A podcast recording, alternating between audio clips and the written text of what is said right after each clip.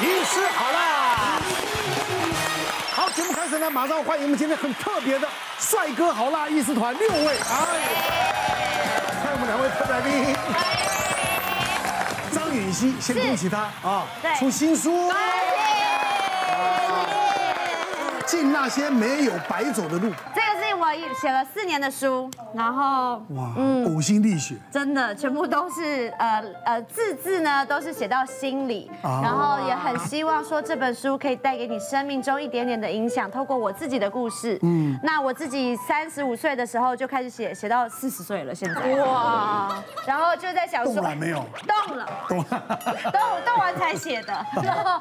写完就觉得发现，呃，人生越长大越知道，呃，要离开这个世界最重要的是爱，嗯，能带走的是爱，所以想要好好修复跟每一个人的关系，包括呃曾经不好看的朋友关系、男女朋友关系，还有家人的关系，好，所以就是自己的血泪史。好，我们好好拜读一下，好不好？没问题，啊，谢谢。看着他长大的，对，真的。谢谢小八，啊，谢谢，谢谢。今天呢，我们为什么做这样的安排呢？当然应该是有一些。啊，这个设计的是啊，这个每一个人呢都有这个生老病死嘛，对不对？但病痛难免的，但有些疾病呢就会分啊不同的科，啊科还有什么内科、外科，对，等等的治疗方式也不一样，方式也不一样，对，让病人很苦恼，对，可能跟这医病之间呢有时候就会有不愉快。为什么他讲的这样？为什么这医生讲这样？到底是什么样？哎呦，好苦恼哦！对，医生是不是个乱讲？或这个医生够不够专业？好，今天是不是来吐苦水的哈？我们就来听听。好，我们的病患会有哪些的想法？好，来看一下。内科医师呢，大家都觉得他们很优柔寡断，就是渣男。哎呀，渣男，哎，有道理，我跟你讲，直接优柔寡断嘛，那个特色好不好？那外科医师呢，大家都会觉得冷漠。冷血，你知道？真的是吼。这那边是渣男，是什么？这个是贱男，也是渣男的一种。这两个都是。我们采访这些医生这么多年呢，我觉得我给他们的形容词跟这个比较不一样。是，在我的眼中呢，我觉得外科医生们就是讲话比较直白，因为直白有时候像骂人 哦，直白，然后相对的明快。然后呢，内科医生们呢？讲话就相对迂回，啊，比较谨慎。是是是。那我觉得外科医生代表呢，最近民众都很熟悉有一个人，我想我不用学他啊，哈，就是说，他当年在台大任职的时候啊，就在创伤医学部，由于实在太直白了，也曾经蝉联过很久很多次的投诉王。哦，这样子。对，那他最经典的有一次就是被家属给会 K 戏的，是讲哦，有时候那个患者来了，然后创伤医学部看一看，就会直接讲。啊，这个就没救了啊！家属带回去准备办丧事了。据说家属相当不快，你这个这个如果给内科医生看，对不对？如果安宁的就说，我们尽量不要让病人多受苦。就是呢，有时候病人更希望在家里跟自己的家人多聚聚。对对对对，我们是不是让他好好的走过这最后一段？平平都是讲没有救，讲法就不一样，对不对？可是这样就觉得，嗯，那好像是外科医师讲起来真的比较没文化吗？不是，因为有时候内科医生让我们采访也很困扰，你知道吗？是是。比如说你采访他之后呢，我们要避免他们。讲了又不认账，所以我就会比如说陈冠任医生了，哎，陈医师，所以你刚刚讲的这一段话，我可以这样写嘛？我就会描述一次嘛，好，待会有用的词大概是比较白话一点。嗯，他就说，嗯，这样子好像不是很精确，然后我就说，那我如果换个写法，我这样这样这样写呢？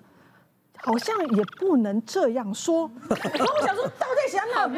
我我照你的想法，没有人听得懂，因为他那医学名词很诡异嘛，你要把它白话文嘛。后来总算讲好说，OK，那我们就这样写，对不对？最后说，那洪小姐，可以这个文章写完之后，稍微寄给我一下，我再来看一下吗？我先看一下。啊，看完之后，嘿，啊，看完之后，后来真的回去就有很多划线的地方，我想说，奇怪，愈后跟愈后只是这个。他他会写预期的预嘛，后来就说洪小姐，这真的不一样了哈。预后是我们预期他以后怎么发展，那你这个预后是他痊愈以后怎么发展？我说是的，可是你下这些预后啊，民众如果就喜欢写错字，你知道吗？就是对，他们就是会很谨慎，然后很迂回，你永远不知道到底你你是暗示我选 A 还是 B 还是 C 呢？这就是他们。可是有时候外科医生除了明快之后，有时候他们也带着侠义之气啊，会帮自己惹麻烦。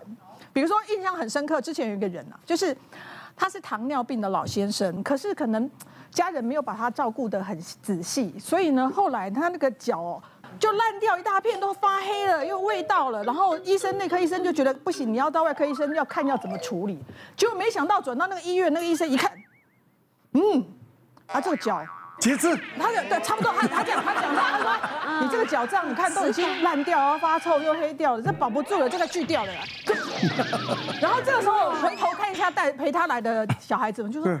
他怎么拖到现在才带来？因为他其实是觉得孩子怎么会顾成这样，是觉得你那改老干呢？对，孩子都没送，你知道吗？结果那次的结局是什么？你知道吗？嗯，就直接。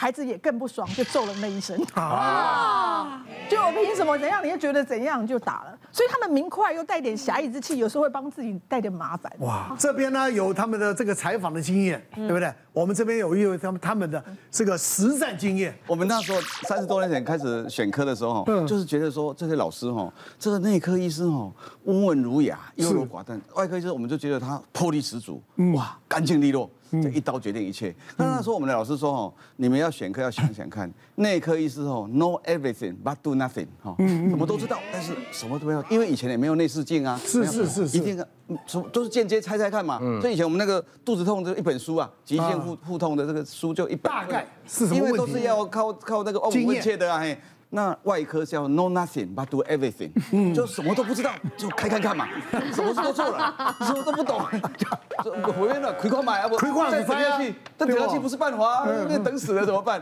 那我当时选妇产科是这样想说，哎，这做外科哦都要靠别人转介，这很麻烦，选一个科哦自己转自己的，这种科其实很多啦，眼科、耳鼻喉科都是的，妇产科也是。回想一下当年哦，外科医师的个性问题哦。